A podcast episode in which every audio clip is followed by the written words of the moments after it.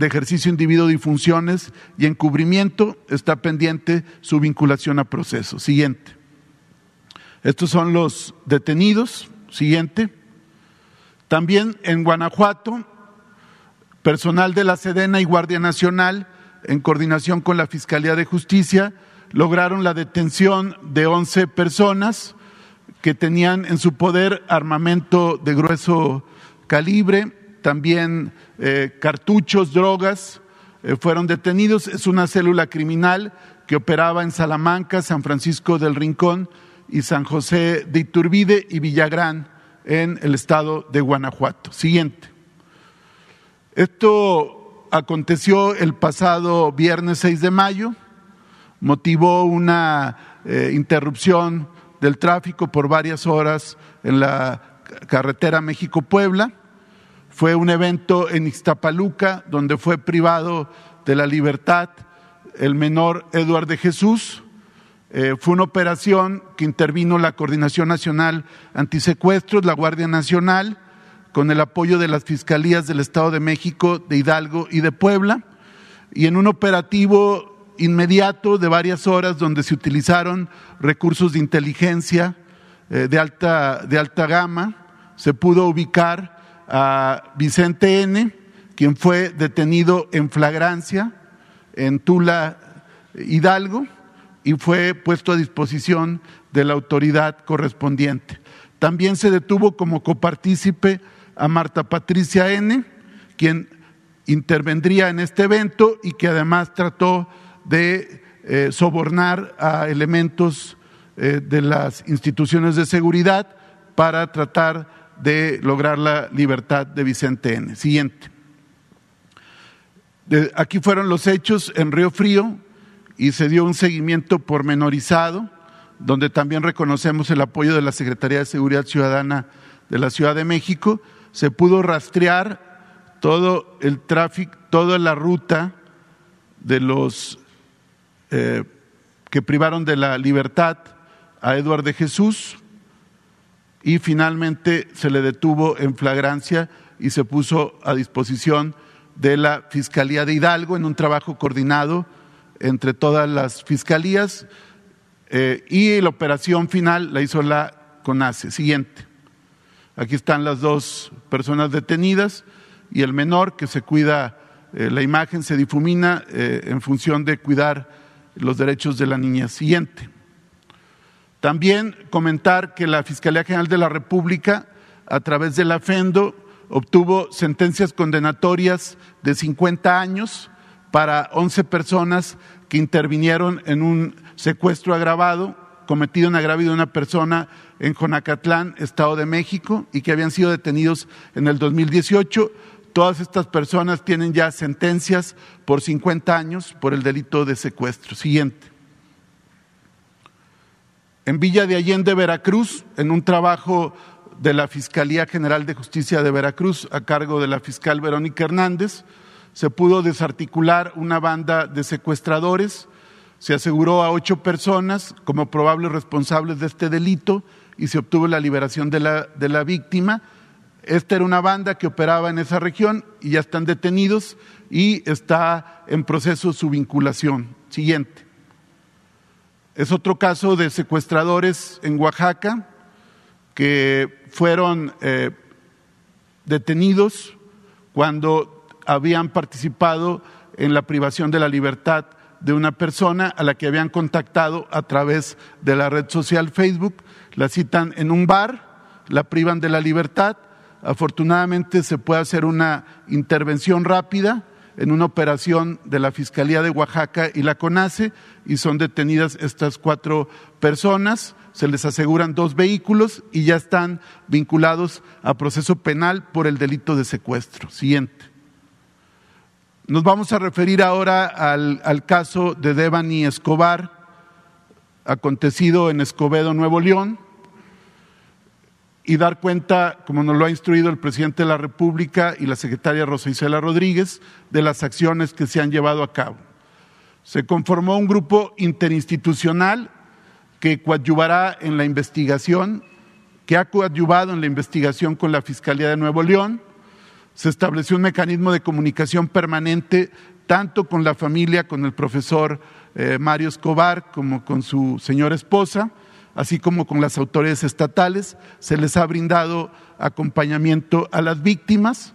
Se obtuvo la reclasificación del delito de desaparición por el delito de feminicidio. Se ha brindado atención jurídica a las víctimas indirectas, a la familia, por parte de la Comisión Nacional para Prevenir y Erradicar la Violencia contra las Mujeres, la CONAVIN, y la Comisión Ejecutiva de Atención a Víctimas, ambas de la Secretaría de Gobernación. Se ha estado en estrecha colaboración con la fiscal especializada en feminicidios para agotar esta línea de investigación hasta el último punto, siguiendo el protocolo que estos casos amerita. Se ha apoyado a la Fiscalía de Nuevo León para gestionar la homologación de una sola opinión final a partir de los dos peritajes con los que se cuenta de la necropsia de ley en la cual participarán autoridades federales y locales, lo que permitirá fortalecer los estudios periciales y toxicológicos desde una perspectiva de género. También queremos subrayar algo muy importante. A partir del intercambio de información, el grupo que puso a disposición la Secretaría de Seguridad y Protección Ciudadana ha realizado acciones técnicas y de inteligencia en apoyo a la Fiscalía a efecto de ubicar sujetos que podrían haber estado vinculados a la línea de investigación que se sigue por el delito de feminicidio. Es decir, gente que pudo haber coincidido en hora y tiempo en el mismo lugar para también tener esa línea de investigación agotada al 100. Siguiente. Son los últimos casos muy reprobables que el presidente ha reprobado y el gobierno de México de periodistas. Es el caso de Luis Enrique Ramos Ramírez, Ramírez Ramos, eh, no solamente un periodista, sino también un escritor reconocido, eh, que fue encontrado su cuerpo el pasado 5 de mayo en una eh, comunidad en, cerca de la hacienda Las Nachis, cerca del Yonque La Pequeña, que es un lugar donde se vende chatarra. Se hizo la necropsia y se determinó que la causa de la muerte fue traumatismo cranioencefálico a consecuencia de golpes contusos, pero también se pudo determinar que presentaba lesiones de proyectil de arma de fuego en la pierna izquierda. Siguiente. A partir de esta noticia, de manera inmediata se constituyó un grupo de la Secretaría de Seguridad Ciudadana, de Seguridad Pública en Culiacán, se habló con el gobernador Rocha, se habló con la fiscal general del Estado y prácticamente a las pocas horas ya estaba el equipo en Culiacán, sigue ahí el equipo en Culiacán y ha habido toda la apertura de la Fiscalía para poder apoyar en las indagatorias. Eh, recapitular que el periodista fue subido de manera forzada a un vehículo automotor y de ahí lo trasladaron a un lugar indeterminado en donde estuvo privado de la libertad por varias horas, eh, toda vez que fue encontrado hasta el día siguiente a las 10.30 de la mañana. Es decir, fue privado de la libertad entre las 2 y las 3 horas del día 4 de mayo y fue encontrado su cuerpo el día 5. Eh, comentar que el periodista no se había incorporado al mecanismo de protección de periodistas que tiene la Secretaría de Gobernación, no se descarta ninguna línea de investigación, pero con, los indicios que hay, con los datos de prueba que se tienen, se puede señalar que no hay ningún elemento que haga presumir que, esta, eh, que este homicidio esté vinculado a su actividad de carácter periodístico. Se efectuaron periciales, se encontró equipo celular, rastros semáticos, eh, un guarache que, que se presume es del comunicador y se colabora en la parte técnica y de inteligencia y se cuentan con videos. También queremos subrayar que nunca se denunció por parte de, algún familiar o algún conocido la privación de la libertad hasta que ellos ubican e identifican ya en los servicios forenses el cuerpo de la víctima. Quiero señalar que ya se tienen identificados a probables responsables, pero que por un asunto de debido proceso y sobre todo para que no se sustraigan de la acción de la justicia, no podemos dar cuenta, pero esperamos tener eh, noticias al respecto muy pronto. Siguiente. En el caso del homicidio de Yesenia y Sheila, en, afuera en el estacionamiento de una tienda de conveniencia en Cozoleacaque, Veracruz, comentar que desde el primer momento la secretaria Rosa Isela estableció comunicación con el gobernador Cuitláhuac de Veracruz y por nuestra parte establecimos comunicación con el secretario de gobierno y con la fiscal general. A partir de ahí se constituyó un equipo de la coordinación antisecuestros en la Fiscalía Regional, eh, con sede en, en Coatzacoalcos, equipo que está desplegado y apoyando a la Fiscalía de Veracruz eh, en la carpeta de investigación que se abrió al respecto.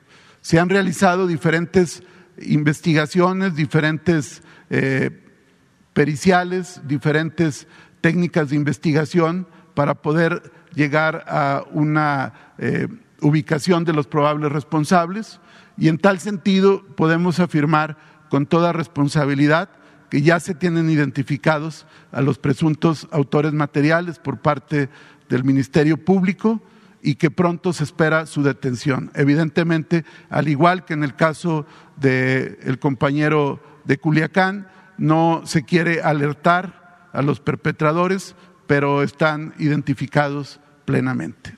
Siguiente. Bueno, comentar también a propósito de Cosoleacaque, el caso que ustedes recordarán de la expresidenta de Cosoleacaque, eh, Gladys Merlín, y su hija Carla Enríquez, que refirió ayer el señor presidente. Este caso, que fue en febrero de 2021, señalarles que gracias al trabajo de la Fiscalía de Veracruz y el apoyo también de la Coordinación Antisecuestros, todos los autores materiales y copartícipes de ese evento criminal están detenidos y vinculados al proceso penal. Eh, hay un gran equipo en la Fiscalía de Veracruz y tenemos plena confianza en que es cuestión de horas para que al igual que en el caso de Gladys y de Carla, también en el caso de, las dos compañeras se pueda también detener. Eh, decirles también que no hay ningún elemento, al igual que en el caso de Sinaloa, que presuma una asociación del evento con la actividad periodística y hay una línea muy sólida que conduce a un tema de delincuencia organizada. Eh, hacemos una recapitulación, como nos lo ha instruido el presidente, cada informe de cero impunidad, que hay nueve casos este año, que hay 19 detenidos o buscados y que al momento hay 16 vinculados a proceso penal. Siguiente. Es el caso de, estos nueve compañeros y compañeras, empezando por José Luis Gamboa Arenas, donde ya hay un detenido y está identificado otro segundo eh, coautor material, el caso de Margarito Martínez, que hay 10 detenidos y vinculados a proceso penal, el caso de Lourdes Maldonado, que hay tres detenidos, mismos que están vinculados a proceso penal, es el caso de Ever Fernando López Vázquez de Salina Cruz, que están dos vinculados a proceso penal, eh, que fueron detenidos. Es el caso de Juan Carlos Muñiz de Fresnillo, que hay un detenido y está vinculado a proceso penal. El caso de Armando Linares, hay eh, dos órdenes de aprehensión plenamente identificados, el autor material y el autor intelectual, y está pendiente su ejecución. Evidentemente hay una labor eh, muy importante de búsqueda para poderlos detener, pero al momento no se han eh, ejecutado las órdenes de aprehensión y son los dos casos que comentamos hace unos momentos.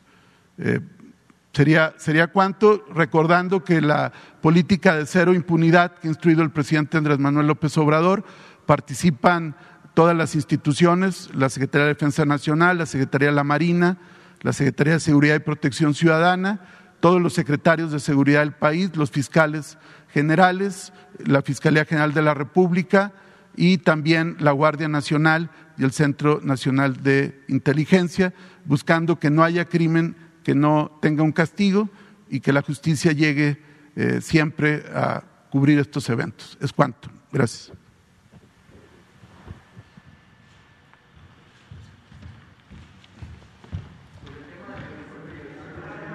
Bueno, vamos, compañero, la compañera, tercero, cuarto, quinto y sexto.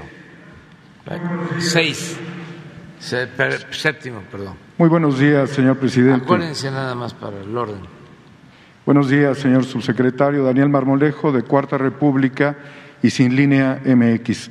Señor presidente, quisiera comenzar con algo amable, si me lo permite.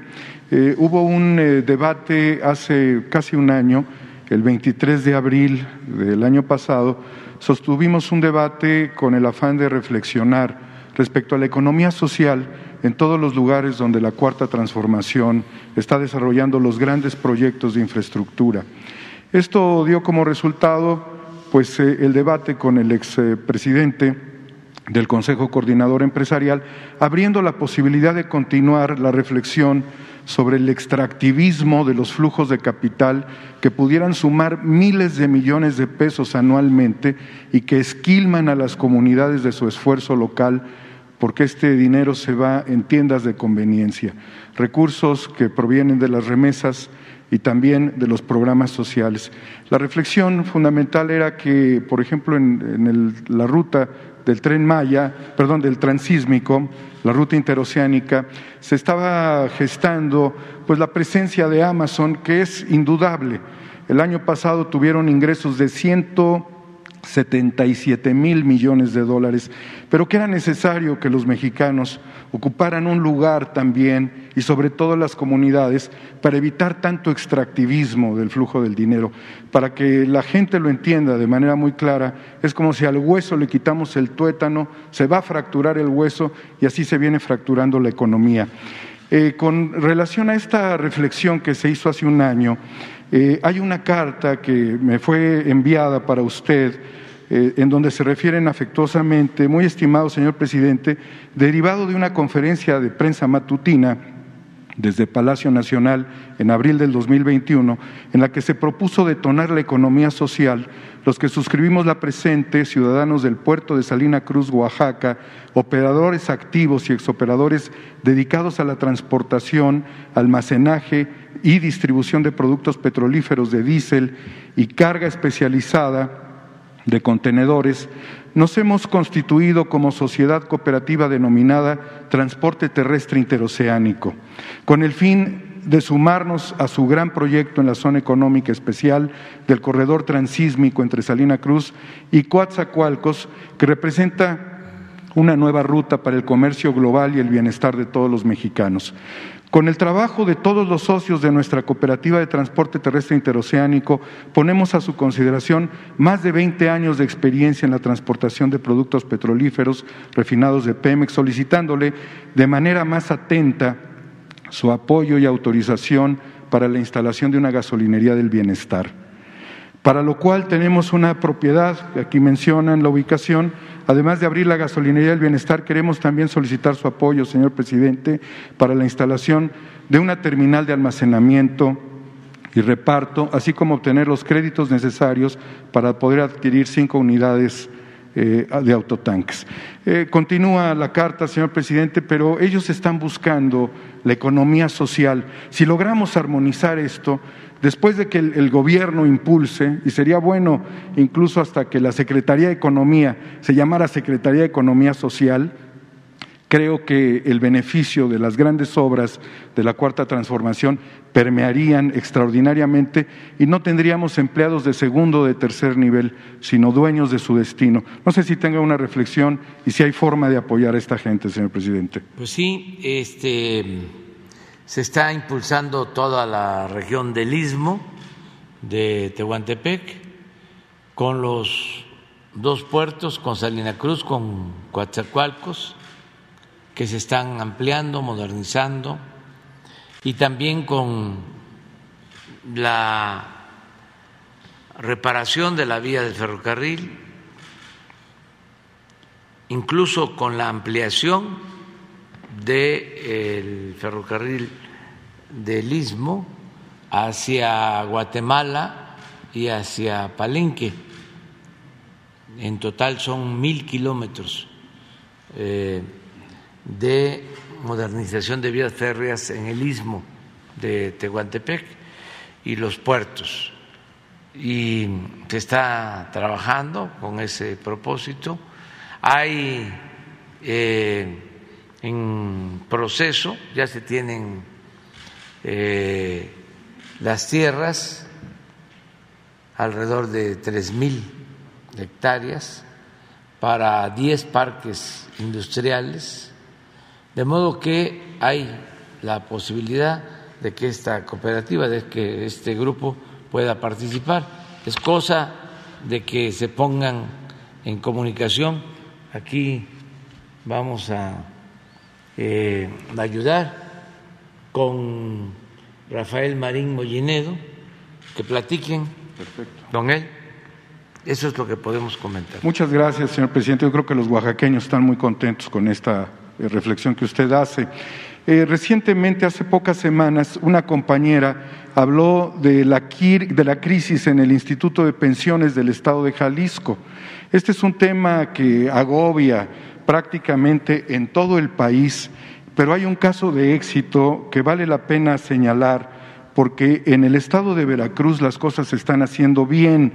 Particularmente el gobernador le encargó a eh, la directora actualmente del IPE en Veracruz, Daniela Griego, que renovara, reestructurara, eh, y le diera certidumbre al Instituto de Pensiones del Estado. Son 32 mil pensionados, señor presidente, y estaban en una crisis tremenda porque los priistas y los panistas le daban manotazos a los dineros de los trabajadores. Esto es indudable. Eh, peor aún, en el gobierno de Yunes eh, se generó una represión contra los trabajadores que llegaban a las navidades sin dinero y esto era recurrente todos los años, quincena tras quincena, mes tras mes, no había soluciones. Eh, actualmente, el IPE en Veracruz creció la reserva técnica a 1.800 millones de pesos. El portafolio inmobiliario se recuperó, se hizo funcional, incluso se arrendan inmuebles al propio gobierno que antes arrendaban a particulares. El caso de éxito es impresionante. En el caso de la rehabilitación de inmuebles, se hizo una inversión de cerca de 800 millones de pesos y bueno, señalar que el IPE opera anualmente cerca de 8 mil millones de pesos.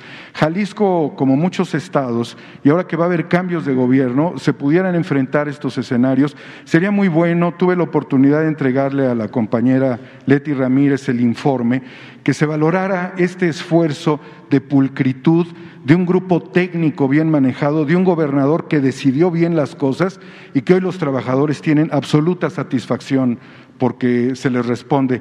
Hay, desde luego, hubieron denuncias penales contra gobiernos municipales. Se logró armonizar a través de una estrategia muy bien definida.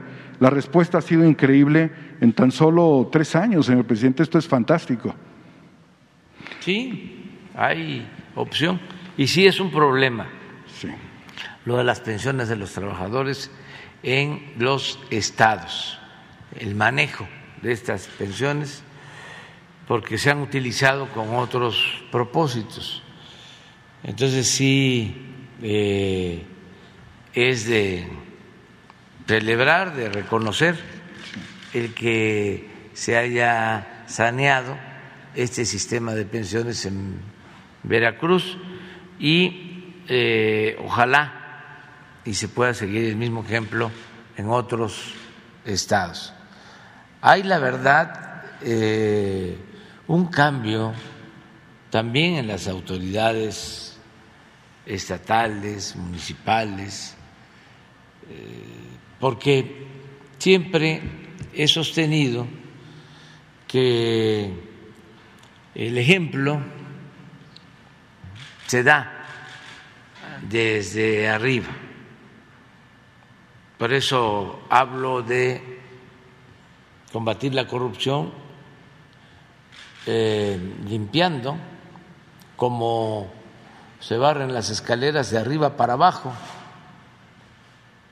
Y ahora eh, esto está ayudando mucho en el tema que acabamos de tratar ahora, el de cero impunidad. Ya se sabe, por eso lo tratamos aquí,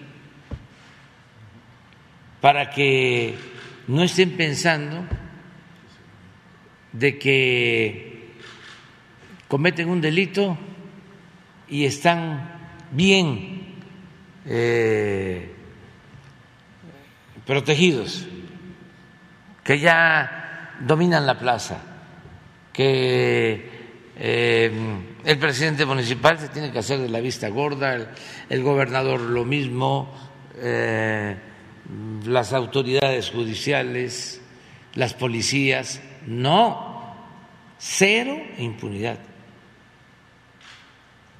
No hay protección para la delincuencia. Nosotros llegamos aquí por voluntad de los ciudadanos. No recibimos dinero de la delincuencia, ni de la delincuencia de cuello blanco, ni de la delincuencia organizada. Entonces, eso eh, ayuda mucho para que no haya eh, ningún privilegio, para que no se investigue nada o solo llegale hasta ahí, no eh, vayan más lejos.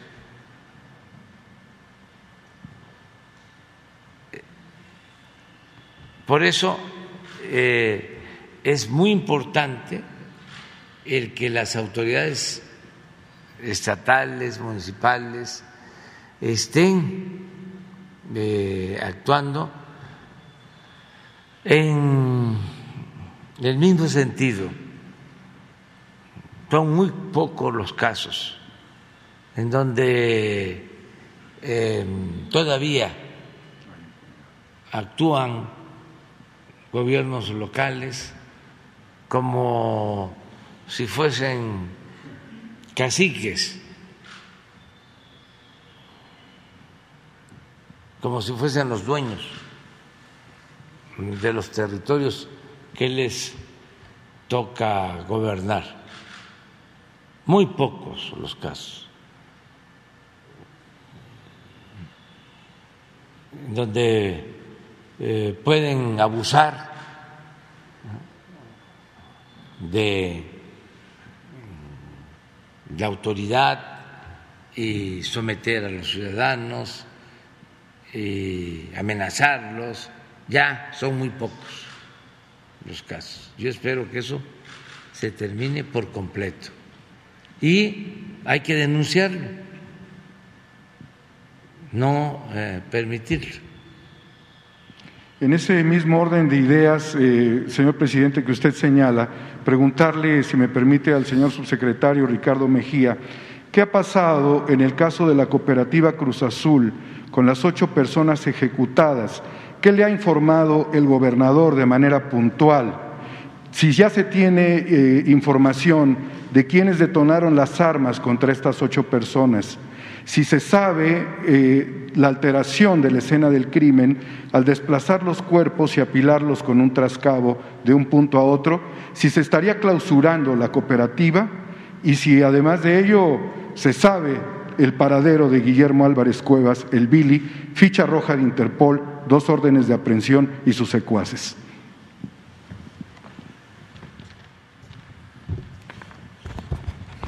Sí, con su permiso, presidente. En, el caso de, Tula, del evento donde fueron eh, privados de la vida eh, varias personas, producto de la, del diferendo que hay en la posición de la cementera en Tula, decir que ya están vinculados a proceso penal los 10 detenidos que fueron eh, precisamente detenidos prácticamente a unas horas del evento. hemos estado en coordinación tanto con el gobierno de Hidalgo, con el secretario de Gobierno, con el procurador, porque allá sigue siendo procurador, eh, Javib, y nos informó que ya están todos vinculados a proceso penal. Estamos participando en las indagatorias para poder extender estas eh, eh, investigaciones y poder generar otros procesos penales. Y nosotros podríamos, si así nos lo instruye el presidente, presentar ya un reporte más amplio, pero sí decirle que todos los detenidos ya están vinculados a proceso penal y que no habrá impunidad en este caso. ¿Hubo alteración de la escena del crimen? Lo que tenemos conocimiento ahora es que estos detenidos ya están eh, vinculados por diversos delitos, incluyendo el tema del, homicidio. Eh, preguntaremos si hay alguna carpeta alusiva a lo que usted refiere, pero lo importante es que ya estos detenidos sí pasaron el filtro judicial, ya están vinculados a proceso penal y desde luego que esto es parte de un diferendo que ha ido escalando entre dos grupos por el control de la cooperativa, abogados y demás, y, esperemos que esto pueda resolverse no solamente en este caso, sino en el fondo, como usted lo señala. Finalmente, si eh, sigue la crispación social, ¿Puede participar la Guardia Nacional para darle orden a la comunidad ante la presencia de células criminales? Bueno, aquí el primer respondiente fue tanto la Policía Municipal como la Secretaría de Seguridad Pública de Hidalgo, que son quienes actúan en un primer momento.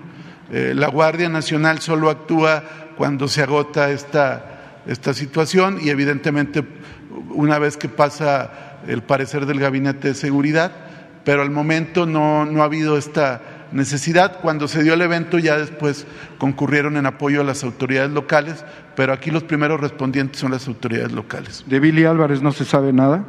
Está, como usted lo señala, la ficha y se sigue la investigación y es un caso que, está pendiente de, ejecutar y como aquí lo, lo referimos, la justicia finalmente llega y no hay crimen sin castigo, entonces vamos a, a seguir con este tema. Muchas gracias. Gracias, señor presidente. ¿Quién sigue?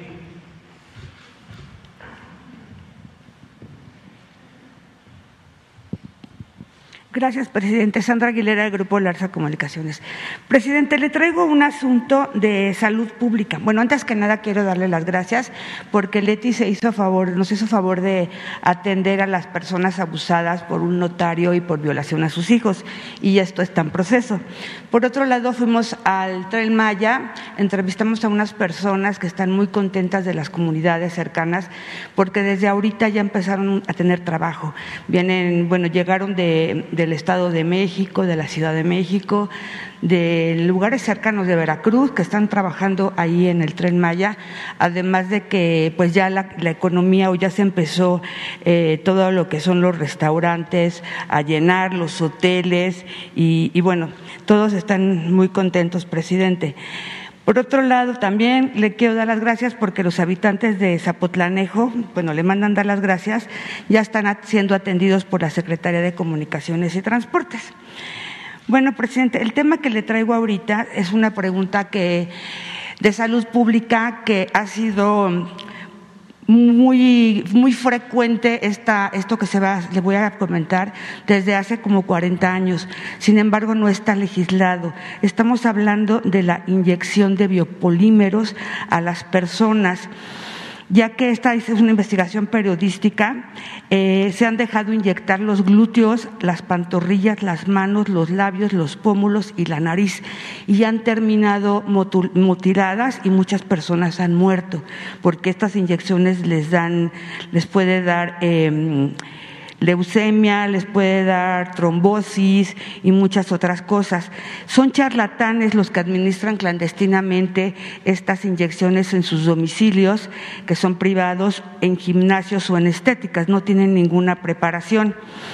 De hecho, tenemos eh, muchos casos de, desde artistas famosos, como usted ya lo puede saber, de sexoservidoras, de personas de la comunidad LGBT y jovencitas que dejan, eh, se dejan convencer por estos charlatanes.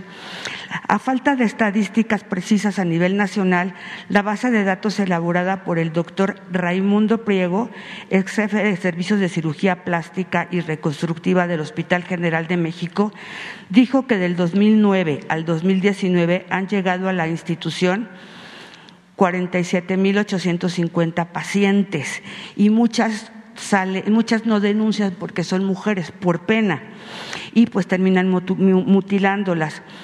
Eh, entre los falsos médicos tenemos a Raquel Ballina, que inició su negocio aquí en el sur de la Ciudad de México.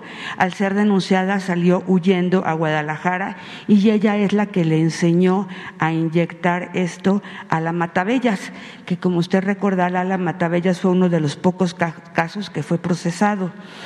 En este tema las autoridades han dejado comprar por los pseudomédicos y han desechado las denuncias. El presidente del Consejo Mexicano de Cirujanos Plásticos dice que por cada cirujano plástico certificado hay 12 charlatanes activos en México. También está el doctor Jeremías Flores, fundador de Colemi, quien ofrece tratamientos a cualquier persona. Eh, él es, médico cirujano, pero no cirujano plástico, y le tiene un certificado que él da a sus escuelas privadas para que inyecten estos biopolímeros. Él fue el que inyectó los biopolímeros a Alejandra Guzmán. Ella hasta ahorita lleva 40 cirugías porque los biopolímeros migran, pueden inyectarlo en el glúteo y se puede ir a la espalda o se puede ir a la pierna. Eh, por otro lado, tenemos a las mujeres de la comunidad LGBT que tienen que recurrir a inyecciones ilegales ya que no hay programas públicos para ayudarlas en su transición física. Es por eso que ellas son las que están más mutiladas. Ahora, esto de los biopolímeros normalmente se, eh, ve mm, o pueden morir en el momento o se ve como 10, 20, 25 años después de ser inyectadas. No es inmediato. Y por otro lado tenemos en la colonia San Rafael un gimnasio que se llamaba El Bosco, donde el dueño, que es Arturo Luna, empezó a inyectar hace 40 años. Y bueno, por las denuncias que tuvo, tuvo que quitar ese gimnasio y se fue a satélite. Él inyecta junto con su hija, bueno, con su hijo Arturo Luna y su nieta Cintia Luna. Tenemos muchas denuncias. Este señor ya ha matado a varias personas, presidente él es fisicoculturista. Y bueno, no les hacen nada porque, pues por corrupción. Y en Culiacán tenemos a la doctora Amairani Rodríguez, quien no es cirujano plástico y ya ha estado operando a personas, a chicas, de liposucción, por ejemplo, y ha llegado a los órganos, a los intestinos y todo, y las ha matado. En Veracruz, Puebla, está en la Universidad del Conde, en donde ofrecen cursos al público en general. Recientemente, por corrupción, esto es muy sonado, acaban de dejar libre al venezolano Juan José Duque, de la colonia Condesa, que atendía en la colonia Condesa y en Guadalajara. Este, esta persona compró un título de médico cuando él no es médico y ya lo tenemos aquí comprobado. La Fiscalía tiene el documento que emite la Secretaría de Profesiones donde informan que es falso. Este pseudomédico ha inyectado a un sinnúmero de figuras públicas deformando su cuerpo y su rostro, que por cierto tenemos todo documentado con fotografías, videos y las, las notas de los médicos. A este pseudomédico Duque, que estuvo un año en la cárcel, a un juez corrupto, Mauricio Ledesma, desechó todas las pruebas y lo dejó en libertad. Además de que su abogada está amedrentando y amenazando de muerte a quienes lo metieron a la cárcel, por lo que todos ellos temen por su vida. Eh, puedo comentarle que la mayoría de las víctimas son mujeres y muchas de ellas no denuncian por pena. Cabe mencionar que después de 20 años, eh, las consecuencias de las sustancias inyectadas pues salen a la luz. Eh, tenemos las fotografías, los reportes. Presidente, de acuerdo al contexto que le acabo de, hacer, ¿cómo hacer para que la corrupción deje de intervenir a los casos, en los casos de estos asesinos? Se pueden revisar el caso del venezolano Juan José Duque, quien mutiló a personas y ya está libre. ¿Quién regula estas escuelas de medicina estética?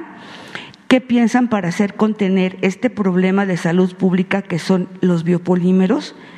¿Por qué no han atendido o por qué no han puesto campañas públicas de prevención? Y hay posibilidad de que puedan apoyar a las personas LGBT o en general a las que son dañadas y mutiladas con un, en un hospital público de cirugía plástica. Nosotros tenemos entendido que en Guadalajara hay uno, lo pusieron hace muchos años, de medicina de reconstrucción. Ojalá se pueda legislar esto. Gracias, presidente. Bueno, pues es muy interesante lo que estás planteando, este, muy eh, importante y amerita pues eh, una eh, investigación y sobre todo el que los especialistas de salud pública expongan el problema, porque ayuda mucho el contar con la información. Se abusa eh, de estas prácticas porque no se conocen daños secundarios, efectos que pueden ser eh, eh, muy graves para las personas.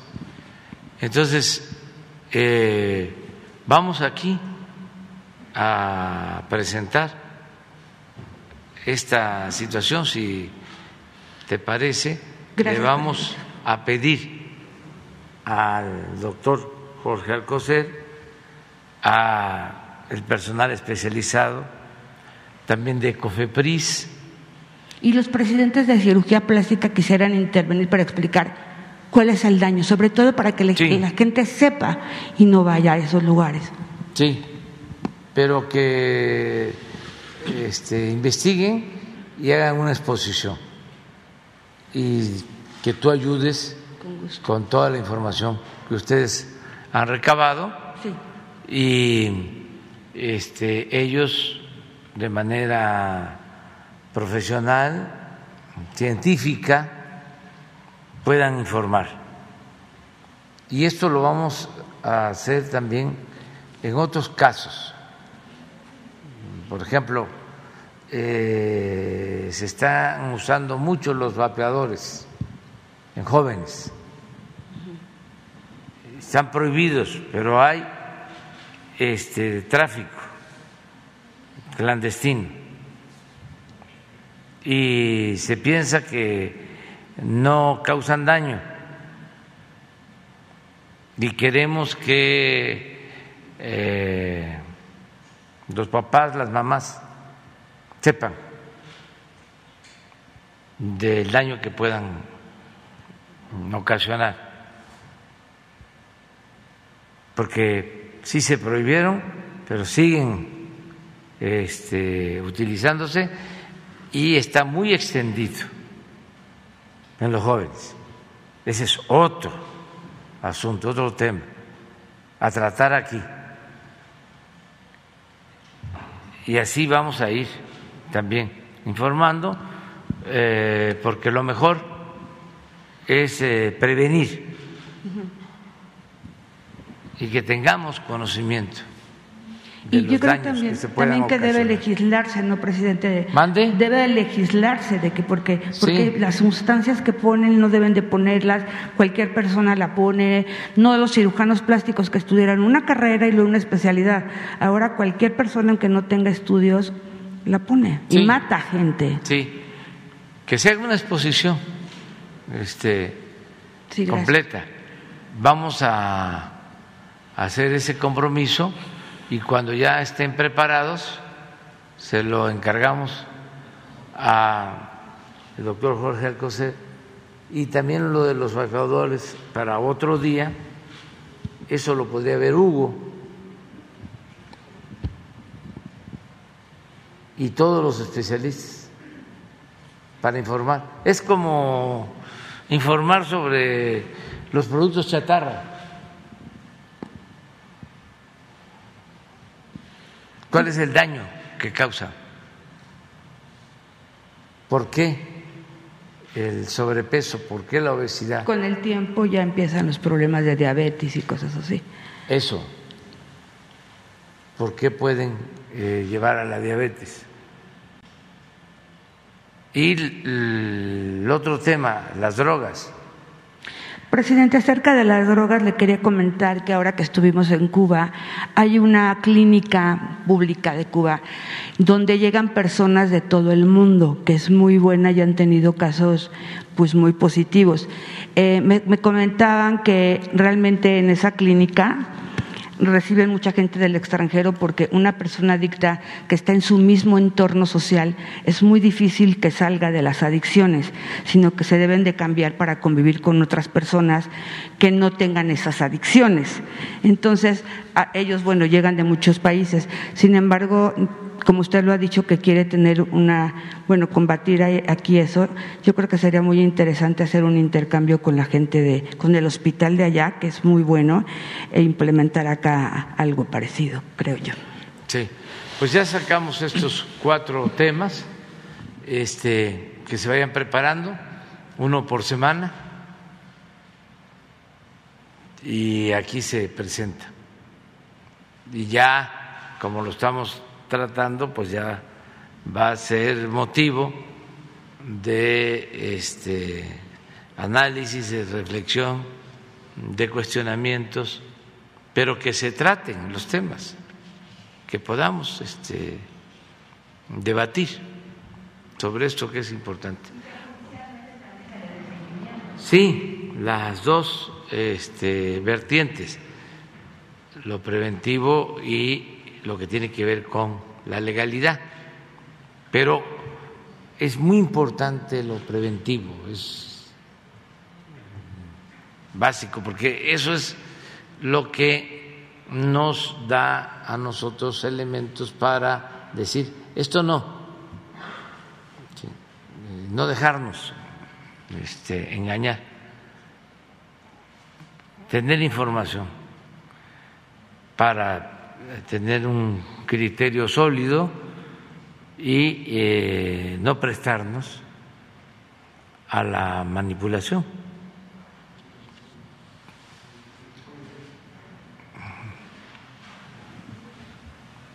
Gracias, presidente. Buenos días. Arturo Cerda, del financiero Bloomberg. Su anuncio de, eh, de su eventual inasistencia a la cumbre de las Américas convocada por el gobierno de los Estados Unidos ya tuvo también eh, pues en réplica en otros países, Argentina, Ecuador, Honduras, Bolivia, han dicho que también adoptarían una posición como la suya. ¿No teme que esto pudiera eh, ser visto por el gobierno del presidente Biden como una especie de boicot y eh, pues pueda provocar algún tipo de distanciamiento en las relaciones entre México y los Estados Unidos? No, siempre he dicho que hemos recibido un trato muy respetuoso del presidente Biden, sin que yo hable de independencia y de soberanía, él siempre menciona que nuestro trato se da a partir de un pie de igualdad.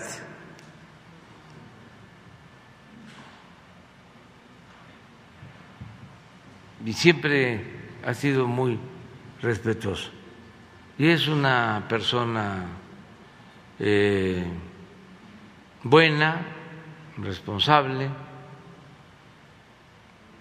y pues es demócrata y sabe de que debe respetarse a todos el derecho a disentir. A diferencia de las dictaduras, la democracia significa pluralidad, no es pensamiento único, es poder eh, discernir, eh, no estar de acuerdo en todo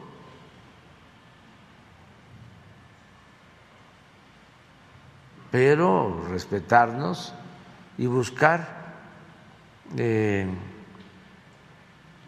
las coincidencias. Eso es la democracia. Entonces, eh, nosotros consideramos que no es correcto el que se excluya a ningún país de una cumbre de las Américas. Que nadie tiene derecho a hablar en nombre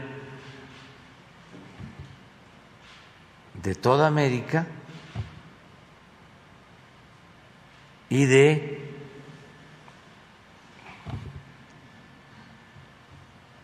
decidir quién participa y quién no.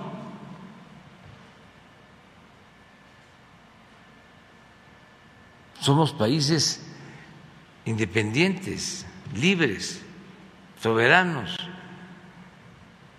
Nos regimos no por mandatos de hegemonías,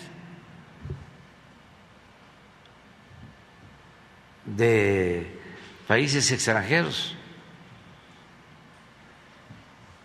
Nos conducimos de conformidad con nuestros procesos históricos que en todos los casos están plasmados en las constituciones de los pueblos. El artículo 89 de nuestra Constitución, que me otorga la responsabilidad de aplicar una política exterior ceñida a principios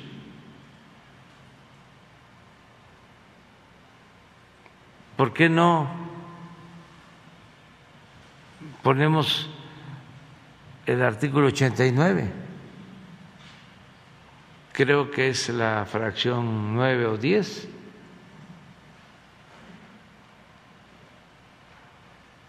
Y los principios son no intervención,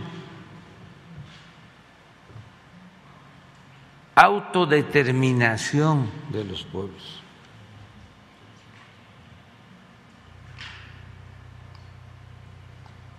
Solución pacífica de las controversias.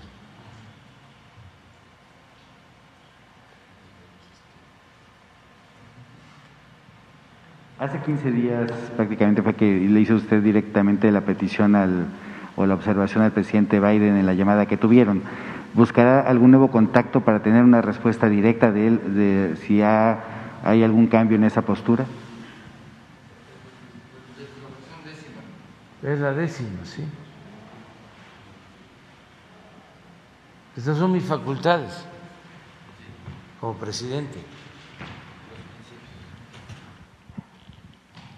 Dirigir la política exterior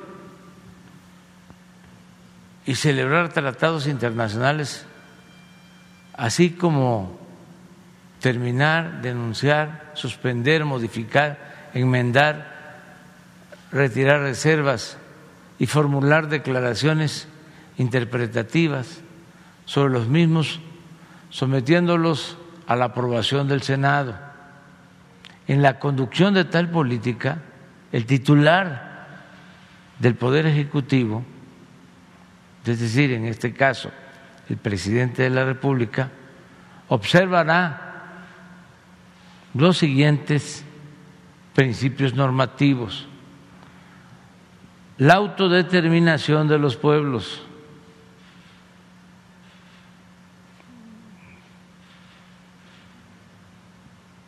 la no intervención.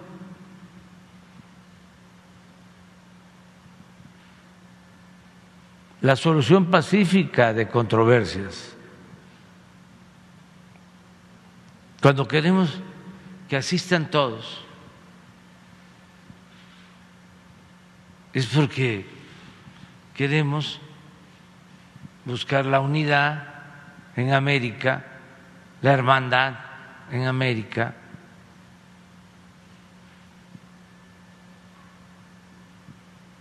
La proscripción de la amenaza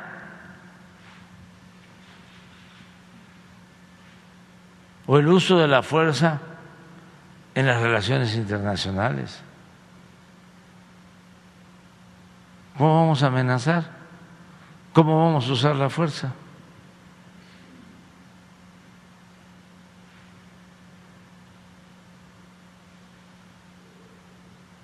La igualdad jurídica de los estados.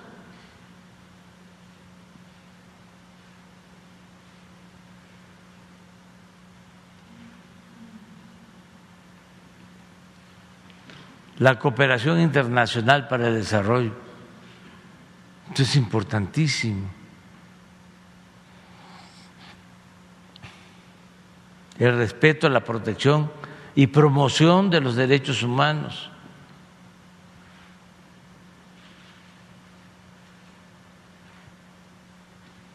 Y la lucha por la paz y la seguridad internacionales. Entonces, esto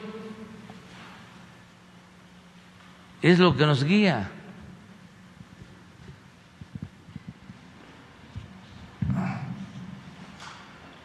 Y viene desde la política del presidente Juárez, cuando regresa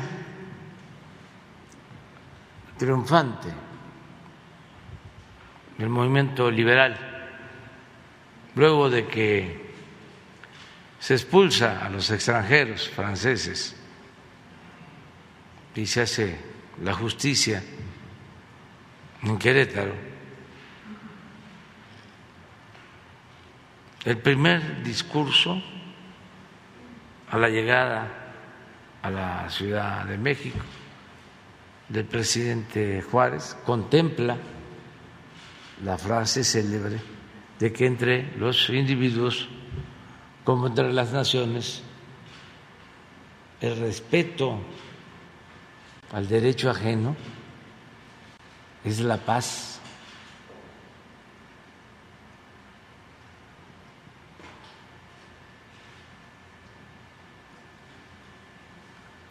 es el momento de un cambio de política en América. Y yo no descarto el que el presidente eh, Biden haga la invitación a todos.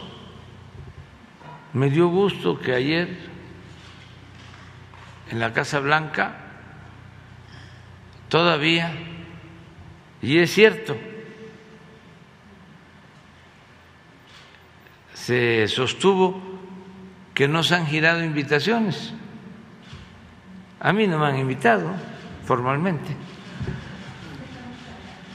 Y tengo información que no han girado invitaciones a nadie. Entonces, vamos a esperarnos y sería un hecho muy importante, histórico. ¿A quién no les gusta esto? Pues a los que quieren la confrontación ideológica, política, los que no pueden superar de que ya vivimos en otros tiempos que hay que dejar atrás agravios, hay que pensar hacia adelante. Ya están como los que sostienen, con todo respeto lo digo, que ni perdón ni olvido. Yo sostengo olvido no, perdón sí.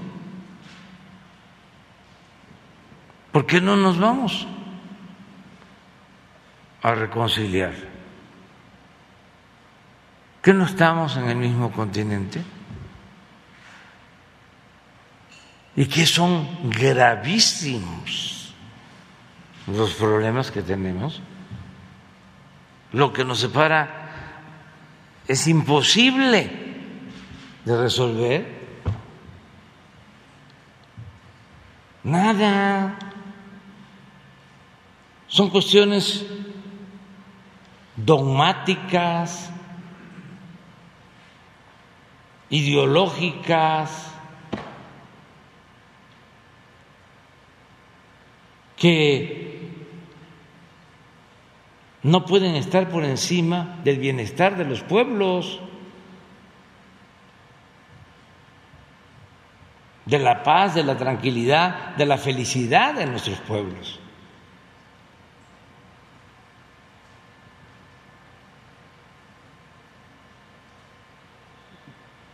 Todos los problemas, todos, pueden resolverse. No hay nada grave. ¿Cuál es? Argentina o Colombia. O de qué le sirve a Estados Unidos invadir Colombia o Venezuela o México ¿Que no nos degrada eso como seres humanos? ¿Que no es mejor la fraternidad entre nuestros pueblos? Ya están términos económicos, sociales, culturales, de amistad, pero en lo económico, comercial, si nos integramos como región, sin duda, es la región más fuerte del mundo, con mucho más potencial que el antiguo continente, Europa, que Asia, pues hacia allá tenemos que ir. Que no basta con lo que estamos ahora padeciendo, de que entre otras cosas hay inflación porque aumentaron diez veces los fletes en eh, la marina mercante. ¿Y qué no estamos nosotros juntos? ¿No son más cerca las distancias? ¿A dónde hay más mano de obra joven? ¿Dónde hay más tecnología? ¿Dónde hay más recursos naturales? ¿Dónde hay más capacidad de compra? ¿Dónde es mejor el ingreso per cápita o por persona? ¿Qué ganamos dividiéndonos? ¿Por qué no nos unimos y nos complementamos y se fortalece toda América?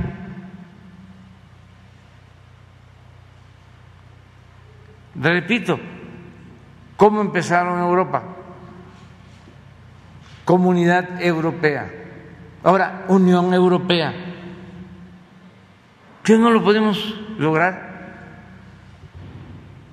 Vamos a seguir con la política de hace dos siglos.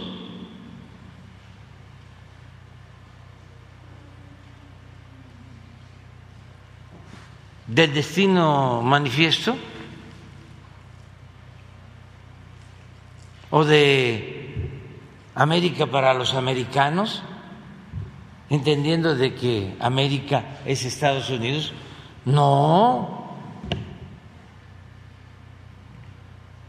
ya es mucho tiempo.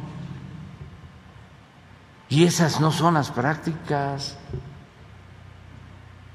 Vamos a dejarle a las nuevas generaciones una relación política en América distinta a nuestros hijos, a nuestros nietos. Somos seres humanos y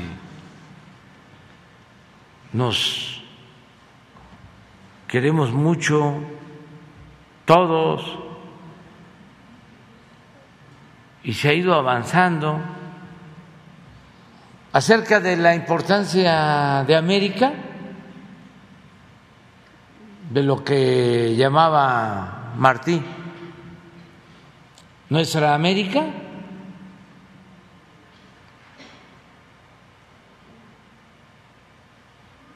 Pues ahí está eh, el sentimiento de los latinoamericanos, de los caribeños.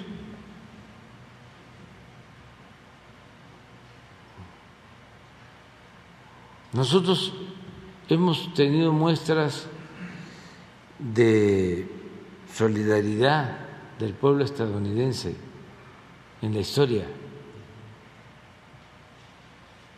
como agravios, pero no nos vamos a quedar solo.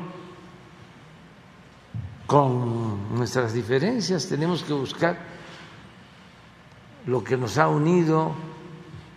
Imagínense qué hubiese pasado de México con nuestro país si no hubiese estado de presidente Lincoln y Juárez en México. Lincoln nunca aceptó la invasión del ejército francés a México. Nunca reconoció a Maximiliano. Y Juárez estuvo dos años en Chihuahua, en la frontera.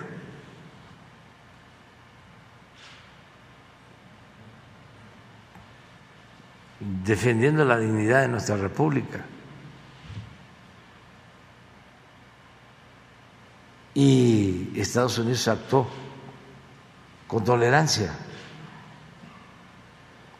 independientemente de que no querían, porque ya estaba definida la política de que este eh, era su espacio vital, América, y no querían la injerencia de Europa, independientemente de eso,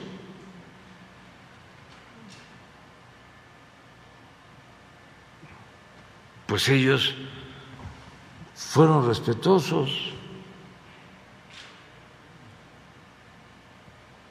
y por eso logramos restaurar nuestra república y la segunda independencia de México. Claro, antes ya nos habían arrebatado una parte territorio,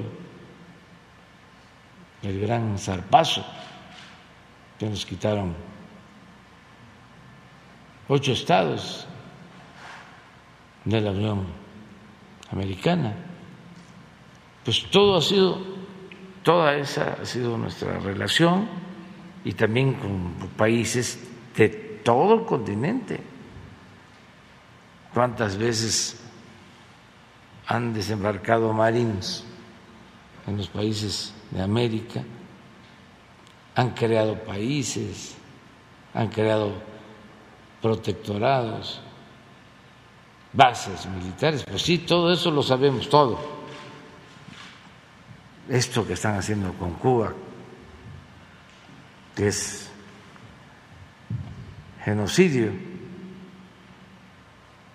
esto lo decía Gabriel García Márquez.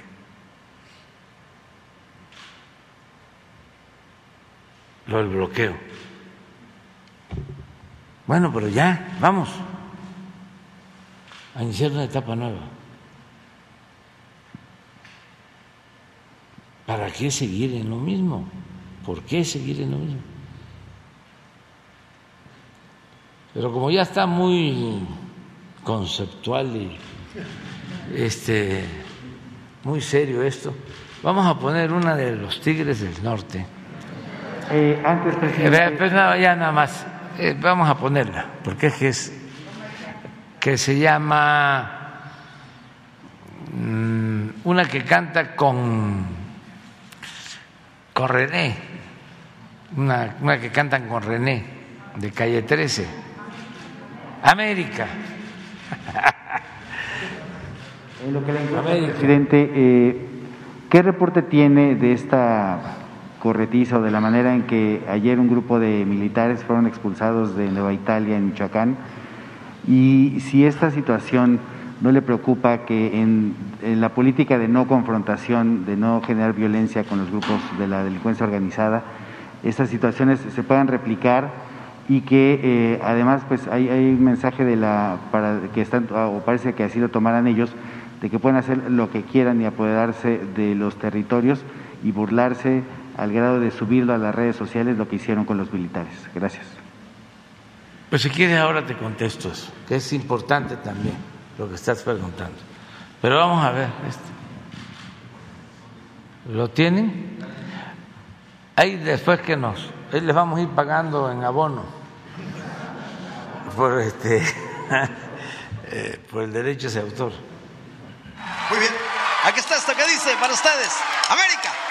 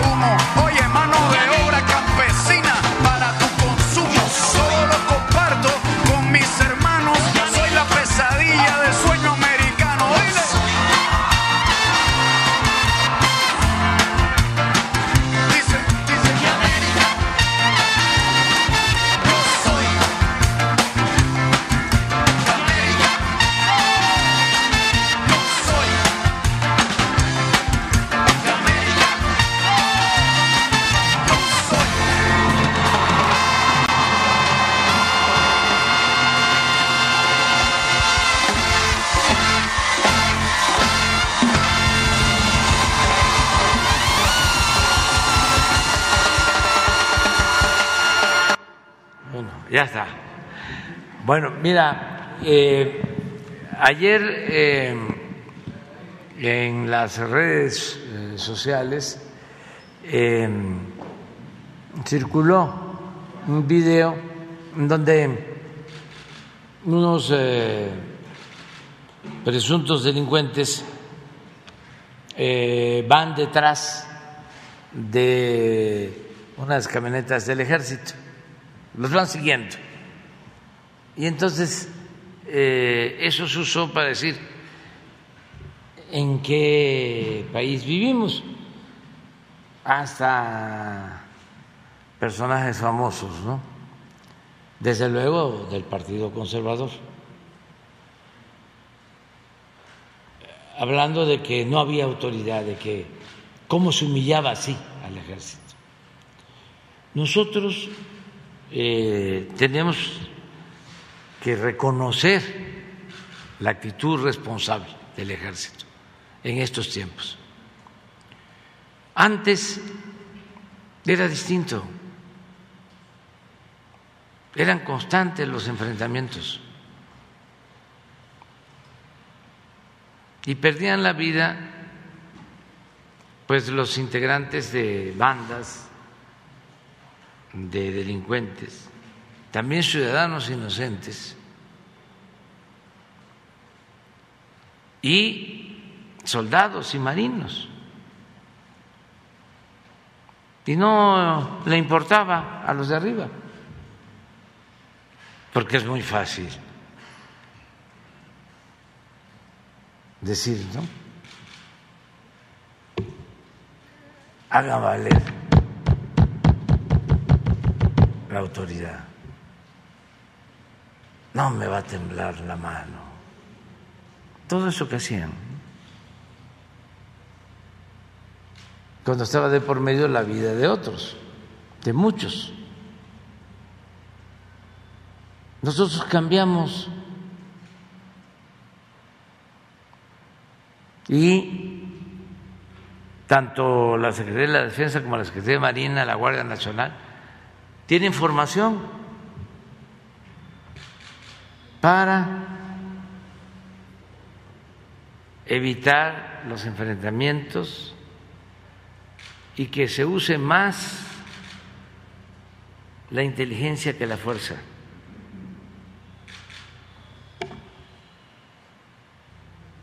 Yo les puedo probar es más, trata de que de la Secretaría de Defensa nos envíen la gráfica sobre letalidad.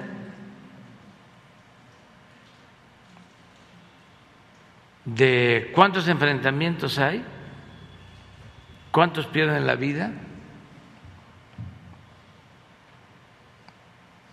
en enfrentamientos. Porque antes era mátalos en caliente y remataban a los heridos.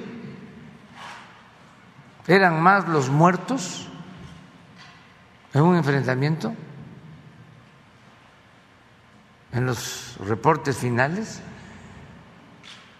que los heridos y que los detenidos.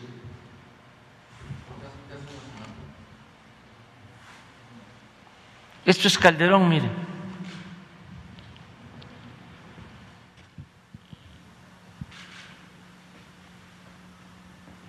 De lo que estamos hablando. Los índices, los niveles más altos de letalidad.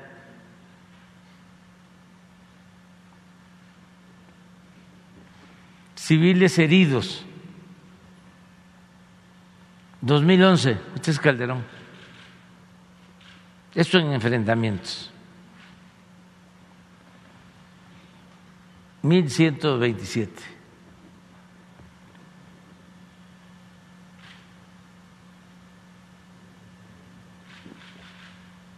Fallecidos.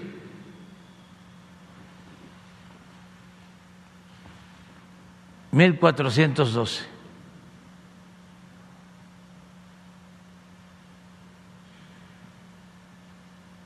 Detenidos.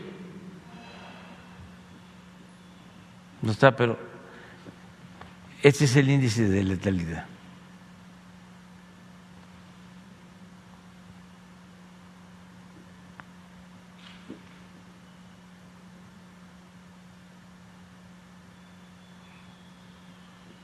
Fallecidos, repito, el rojo.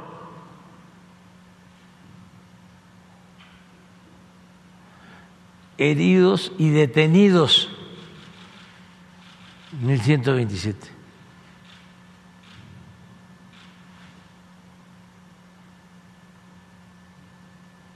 Aquí estamos nosotros.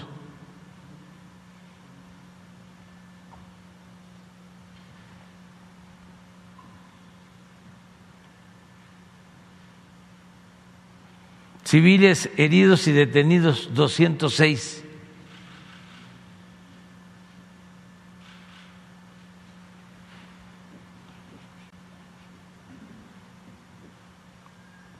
Fallecidos 87.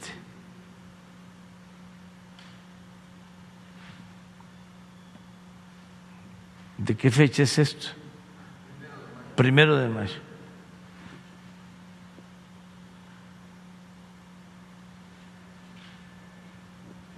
les decían a los oficiales del ejército, de la marina, ustedes hagan su trabajo y nosotros nos hacemos cargo de los derechos humanos. Eso cambió. Además, porque cuidamos a los elementos de las Fuerzas Armadas, de la defensa, de la Guardia Nacional, pero también cuidamos a los integrantes de las bandas, son seres humanos. Esta es una política distinta, completamente distinta. Por eso lo de ayer, que muchos celebraban de que era el mundo al revés, pues para mí fue una actitud responsable ¿Qué pasó después? Eso es lo que vamos a informar. ¿Por qué iban detrás de ellos, siguiéndolos? Porque no querían que se supiera que entraran a un sitio donde encontramos laboratorios inmediatamente después A ver si no tenemos de una vez la información.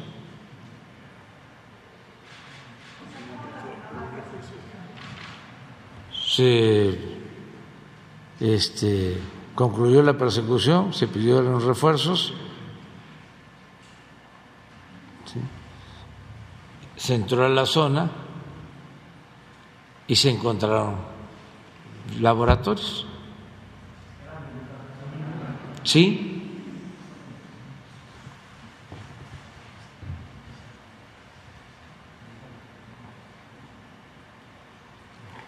Que no estará el general porque se quedan. Ahora él puede informarles. Si no, mañana. ¿Les parece? Ah, pero va a ser allá en... Pero ¿qué tal que esté aquí?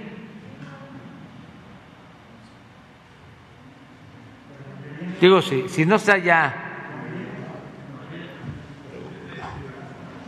¿Mande? Sí, eh, se desplegaron como 300, 400 elementos. Y se evitó eh, el enfrentamiento, asesinatos, muertes. Pero no sé si esto fue lo que se encontró.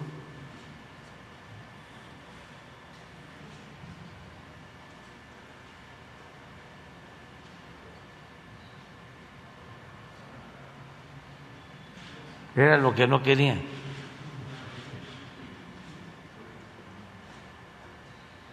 ¿No está?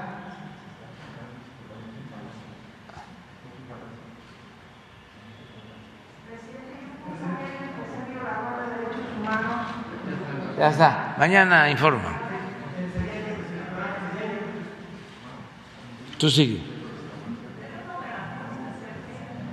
Sí, constantemente hay este, acciones, pero pues ellos ya saben cómo tienen que actuar. Cada vez hay más conciencia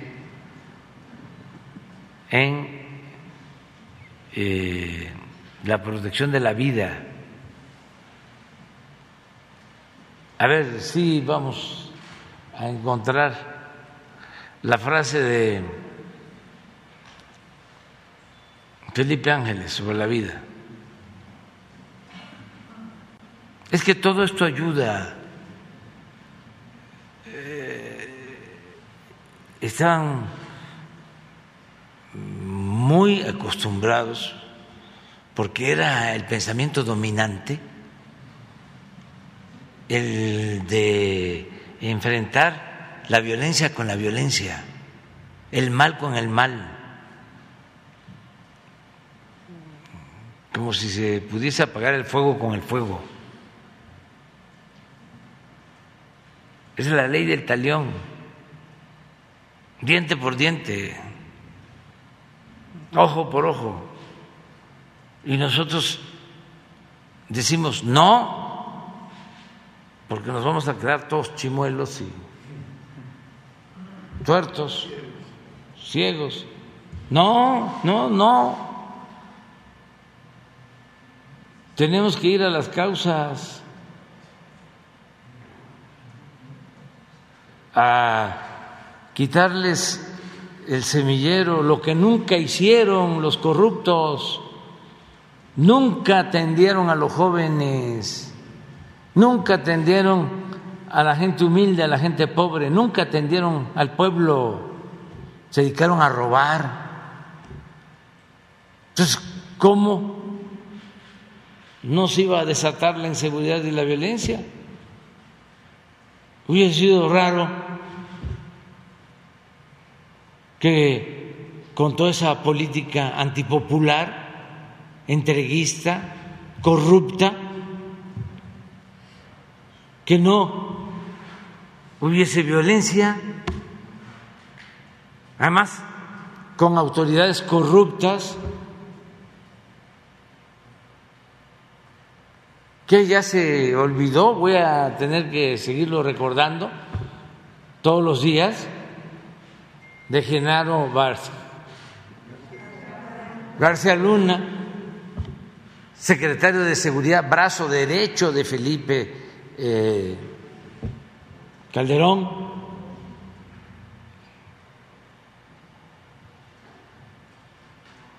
y los medios aplaudiendo, iban a ver a, a García Luna y salían este, maravillados. les mostraba el búnker, me recuerda mucho a lo que había en la torre de Pemex, en el piso 3, todo un sistema de alarmas modernas en donde te podías saber si bajaba la presión en un ducto y eso era la señal de que estaban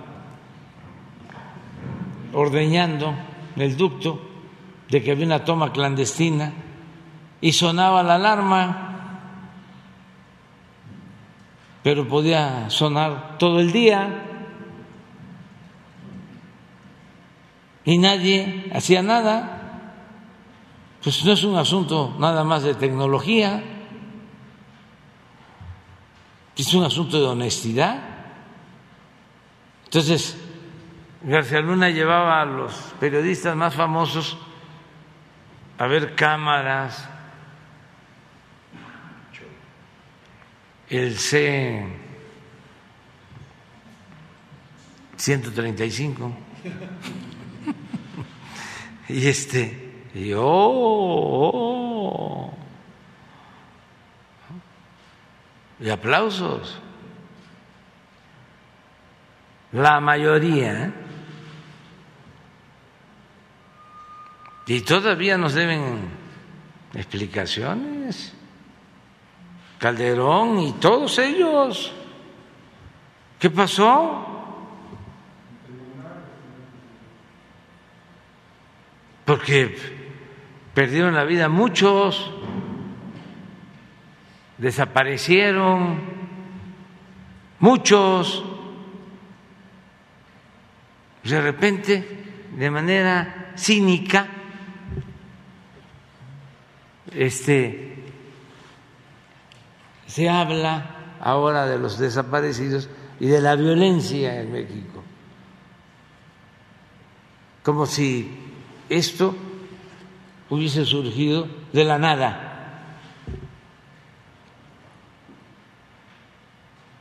Entonces, ahí está, la política no es un fin, la revolución no es un fin, son medios para hacer hombres a los hombres y a las mujeres. Nada es sagrado excepto el hombre. Hay algo frágil, débil, pero infinitamente precioso que todos debemos defender, la vida.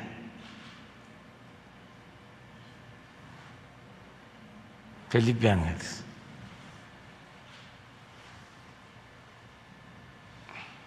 Muy bien.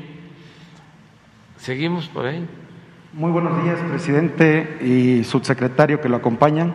Precisamente hablando de humanismo, que es lo que usted está manejando el día de hoy, presidente, ayer visitó el ministro presidente el reclusorio femenil y en el caso de Claudia Ivón Sánchez Mayorga, otro caso igual al de Alejandra Cuevas por pruebas fabricadas por la, CIEDO, la Unidad de Transparencia y la Contraloría Interna de la Fiscalía General de la República ignoraron su instrucción cuando le denunciamos este caso de la señora Claudia Ibón y las nuevas conclusiones de la Fiscalía son una burda fabricación criminal sin pruebas que incluye el encubrir la tortura a la que sometieron y no le entregaron su documentación e incumplen las resoluciones del INAI. Presidente, en el órgano de prevención y redactación social, un alto mando sujeto a investigación de la Fiscalía General de la República por sus fraudes con Genaro García Luna optó por ocultar a la Fiscalía de Asuntos Internos y CONAPRED los videos y todo expediente médico por la tortura que sufrió esta persona. Aquí le voy a entregar el nuevo informe y que la secretaria Rosa Isela recibió la información sobre la corrupción ahí, pero no ha hecho nada. Aquí le entrego los documentos a usted también. Eh, Claudia le agradece su apoyo, sin embargo necesita que su causa penal sea traída por la Suprema Corte de Justicia y que el Consejo de la Judicatura con la jueza por Ministerio de Ley revise y resuelva su caso con imparcialidad y legalidad. La Defensoría de Oficio Federal y la Comisión Nacional de Derechos Humanos la ignoró, como a otros miles de casos similares. En los reclusorios trata mal a los trabajadores y las custodias, los servicios médicos pésimos y sobre todo las reclusas están en pésimas condiciones de defensa jurídica, aunado a la incapacidad e irregularidad de las defensorías de oficio o la CNDH. ¿Está usted de acuerdo con el ministro, con el ministro presidente del Poder Judicial para que se legisle al respecto? Y, eh, en lo, eh, repito, eh, la pregunta en concreto sería, Alejandro Encinas, junto con o en conjunto con la jefa de gobierno, podrían realizar una libre audiencia pública al interior del reclusorio femenil y varonil para mejorar y conocer realmente el porqué de los suicidios, los maltratos de la directora o que las mujeres no tienen ni regadera, señor presidente. Sí, vamos a este, dar respuesta a tu denuncia, que es la de ellas expuesta a través de, de tu participación como periodista. Le voy a pedir a Alejandro Encinas y le pedimos también respetuosamente a Claudia Chemba que nos ayude y eh, que participe también la consejera jurídica del gobierno federal, Estela Ríos, para que los tres eh, nos presenten ya un informe. Bueno, Claudia en lo que tiene que ver con la ciudad, pero Alejandro y este, este María Estela, María Estela Ríos, este, sobre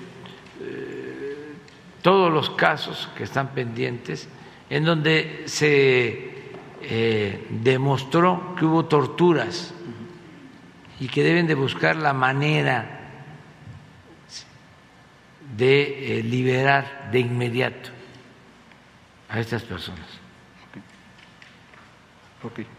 Eh, y voy a seguir insistiendo sobre esto, porque no hemos avanzado lo suficiente. Entonces, eh, igual le voy a pedir al secretario de Gobernación que lo vea. Muchas gracias, presidente. Eh, no me presenté, Ramón Flores del Sentinela Informa de Humanoid de Inglaterra.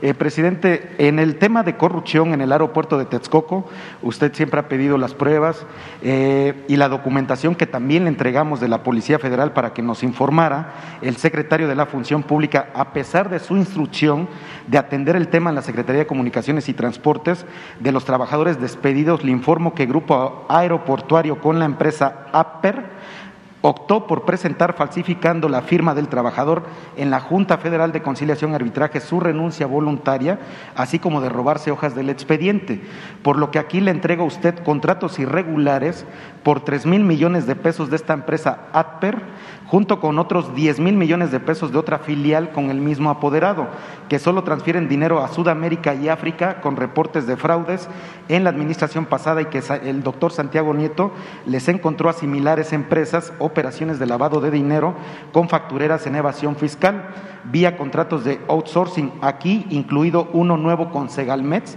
por 150 millones de pesos para que si usted lo instruye, el secretario de Comunicaciones reciba al trabajador y el nuevo titular de la Unidad de Inteligencia Financiera, Pablo Gómez, la Fiscalía General y la Secretaría de la Función Pública procedan con las investigaciones. Aquí le traemos los, los contratos, que repito son por 3 mil millones de pesos y uno por 15 millones, 150 millones de pesos en Segalmex. Sí, en los dos casos. Este, Jorge Arganiz y Pablo Gómez. Y, con Jesús.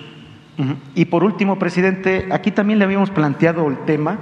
Eh, usted lo tocó hace como precisamente, creo que una semana, donde en el corredor de Aculcingo hacia Orizaba, usted decía que había eh, huachicoleros con las este, eh, bueno, linternas ahí diciendo dónde podían eh, atender, bueno, podían encontrar gasolina robada.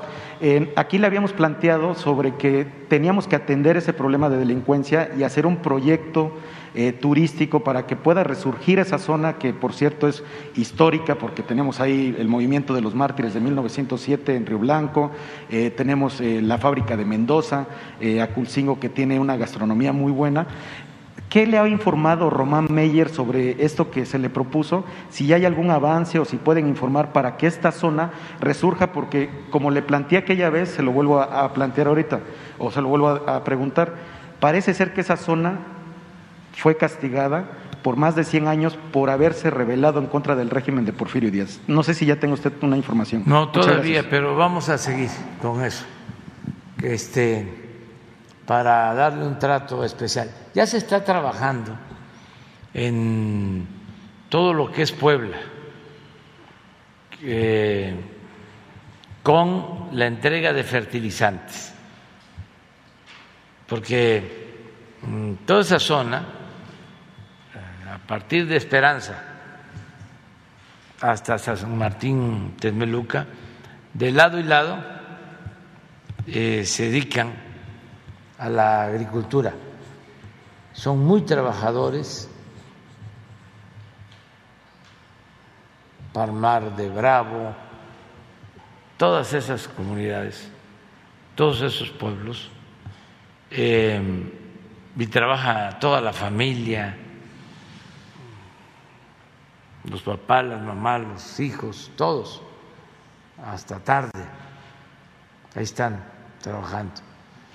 Eh, y ya se decidió entregarles de manera gratuita los fertilizantes. Pero eh, hablo de esperanza hacia San Martín. Lo que tú estás planteando es de esperanza hacia Córdoba, las cumbres y Río Blanco y eh, Orizaba, hasta Córdoba. Sí, vamos a, ver, sí, porque sí es una zona histórica, este, importantísima. Pues. Es, como, como Cananea, sí, Río Blanco. Ya nos vamos para mañana. Este, vamos mañana a estar en Nuevo León, en Monterrey. Eh, eh, luego tenemos reuniones, pero son de evaluación del, del plan de extensionismo agrícola. No sé, no sabes. Sí, es eso. Pero bueno, vamos a buscar que estén. Este sí, pueden estar. Sí, es eh, en, Guadalajara. A ver, eh, salimos hoy para dormir allá en Monterrey. Tenemos la reunión de seguridad en Monterrey, la conferencia de prensa en Monterrey y luego el plan de extensionismo agrícola, que es para impulsar la actividad productiva, sobre todo eh, la siembra de maíz, de frijol, de trigo, de arroz, alimentos. Eso va a ser a las diez y media en Monterrey. No tengo aquí, pero ya se hace cargo Jesús. Y luego eh, vamos a, trasladarnos de, Monterrey a Guadalajara y tenemos también una reunión con todos los eh, agrónomos extensionistas en Guadalajara a las cuatro y media y regresamos a dormir aquí mañana y el sábado estamos a las 11.45, también es la misma reunión, quiero reunir como con 10 mil, 12 mil agrónomos, técnicos, extensionistas, porque necesitamos de producir para eh, tener los alimentos prepararnos por si se agrava la situación productiva en el mundo. Y lo mismo que estamos haciendo en el caso de los energéticos, ser autosuficientes, producir en México lo que consumimos, así como lo estamos haciendo en el caso de energéticos, en el caso de los alimentos básicos. Eso es lo que estamos eh, impulsando. Eh, por eso eh, se va a ampliar el programa de fertilizantes y otros apoyos para que tengamos maíz, para que tengamos frijol, para que tengamos arroz, para que tengamos trigo. Y todo esto pues significa tener carne, tener pollo, tener huevos, tener los alimentos, que la canasta básica eh, de alimentos no nos falte y esté a precios justos. También todo esto con el apoyo de los productores del campo, los pequeños que tienen que sembrar para su autoconsumo, que eso ayuda mucho. Producción de autoconsumo, producción comercial, son productores que eh, abastecen el mercado interno. Y productores también para la exportación. Entonces, producir eh, alimentos. Entonces vamos a estar en Veracruz el sábado y vamos a estar en Puebla en la tarde, el mismo sábado, para lo mismo. En el puerto a las 11.45 y en Puebla a las 6.15 de la tarde. Y el domingo vamos a tener eh, un desayuno porque es el Día de las Maestras y de los Maestros, aquí en la Ciudad de México. Y luego otra reunión con extensionistas de la parte central. O sea que son cinco reuniones con eh, agrónomos y técnicos. La del domingo en el Palacio. Sí, el desayuno no, va a ser en el edificio de la CEP. Bueno, ahora sí.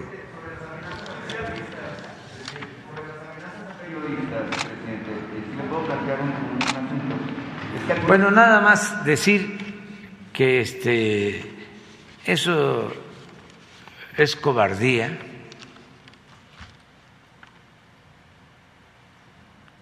que no se debe de amenazar a nadie, que podemos tener diferencias y para eso es el debate y argumentar. Es que hay colegas de aquí de la mañana que han estado recibiendo amenazas de muerte y algunas senadoras del PAN están promoviendo un discurso de odio. Sí, pero este, no eh, es una opinión muy respetuosa. No engancharnos en eso.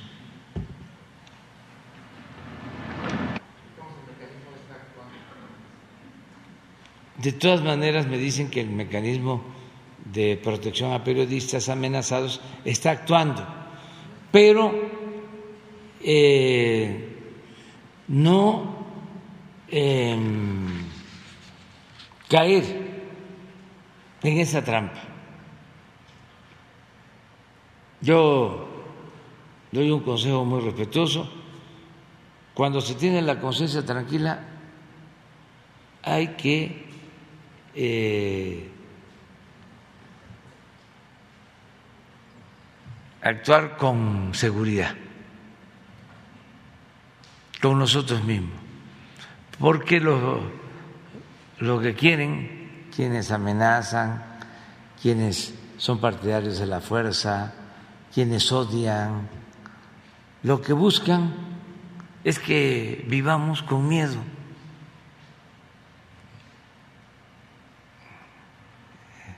con temor. Ese es eh, su propósito principal. Entonces, tenemos que eh, sobreponernos a eso, porque si no, pues no podríamos hacer nada. Sí, cuidarnos, este, y el Estado tiene la obligación de cuidar a todas las personas, es nuestra responsabilidad y lo vamos a seguir haciendo. Pero mi recomendación es eh, estemos bien con nosotros mismos, estemos bien con nuestra conciencia y sigamos adelante, luchando por nuestros ideales, por nuestros principios. Y aunque es fuerte, recuerden de que la libertad no se implora, se conquista.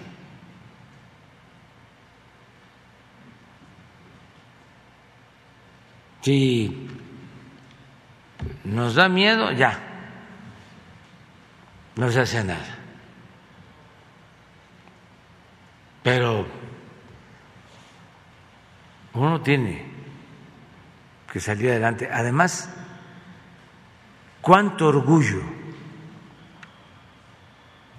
para la gente que eh, es víctima de una amenaza porque está defendiendo una causa justa. Hay un periodista, además de el comunicador Serrano, Vicente Serrano, que le expresamos nuestra solidaridad. Además de eso, hay otros. Hay uno que es genial. Ese Poncho Gutiérrez. ¿No pones algo de Poncho Gutiérrez?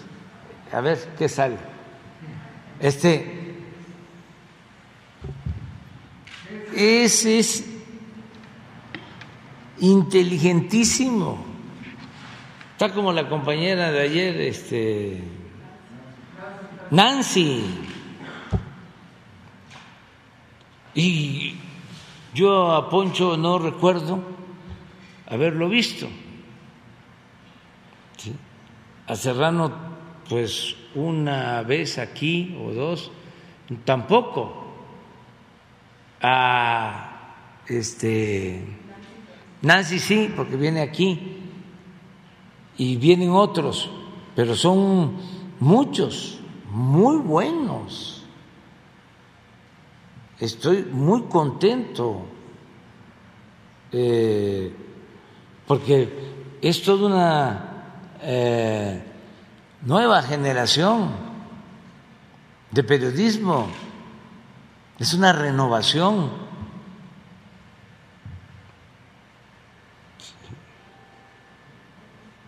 Lo otro ya está muy este,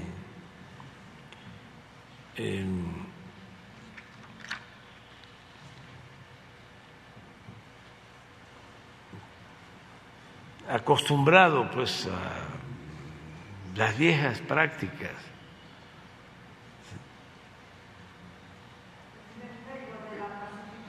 de justicia aquí en el país que ayer encabezaron aquí afuera. Lo de la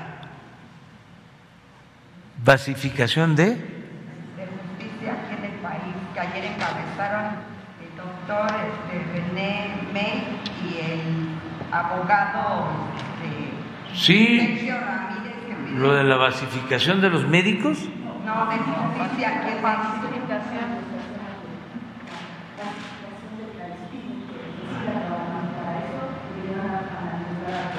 Ah, pues muchas gracias, porque en eso estamos. Quiere que lo reciba. A ver qué sacó.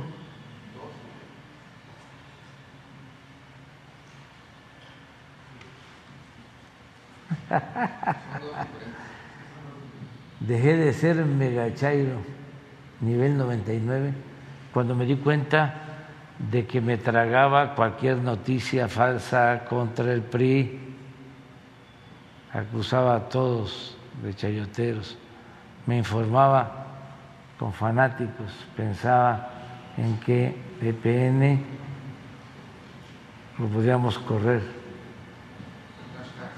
con hashtags y culpaba por todo el presidente. ¿Le suena? Neochairos.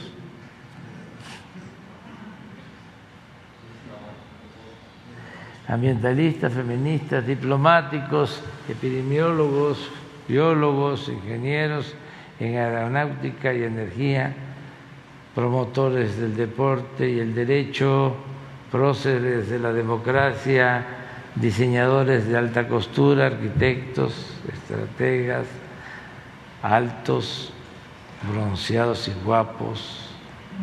No sé cómo perdieron el 2018. Pero eso es muy bueno. Entonces, este, es que la inteligencia es subversiva. ¿eh? La inteligencia es subversiva. Bueno. ¿Por qué? en su agenda? No sé exactamente. ¿A la papá y la mamá de. ¿Mañana? No, no sé si han pedido. Públicamente. Ah, lo hicieron públicamente.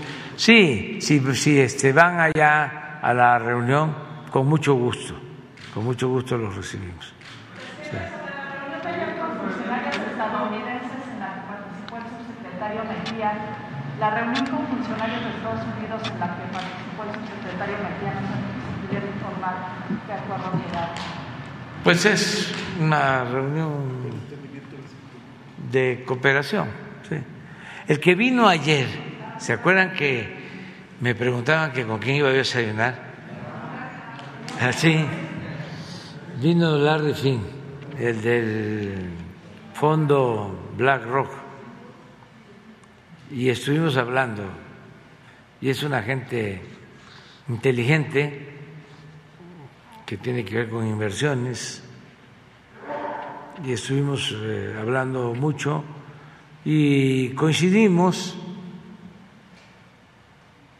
en que hay condiciones inmejorables en México para la inversión extranjera,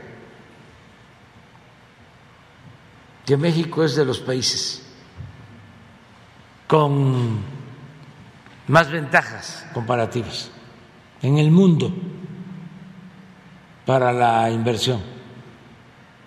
Incluso me invitó a tener una reunión en Nueva York en septiembre sobre inversiones para México.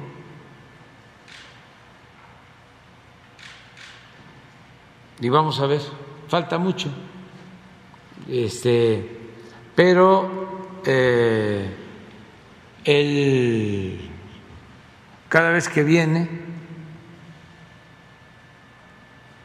platicamos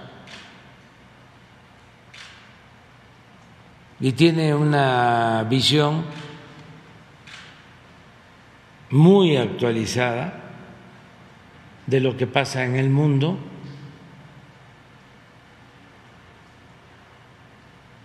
y es una gente inteligente. Estudió ciencia política, es mi colega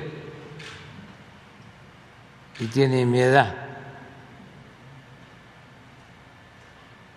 O sea que ya está chocheando. Este, igual que, que les habla. Nos vemos entonces.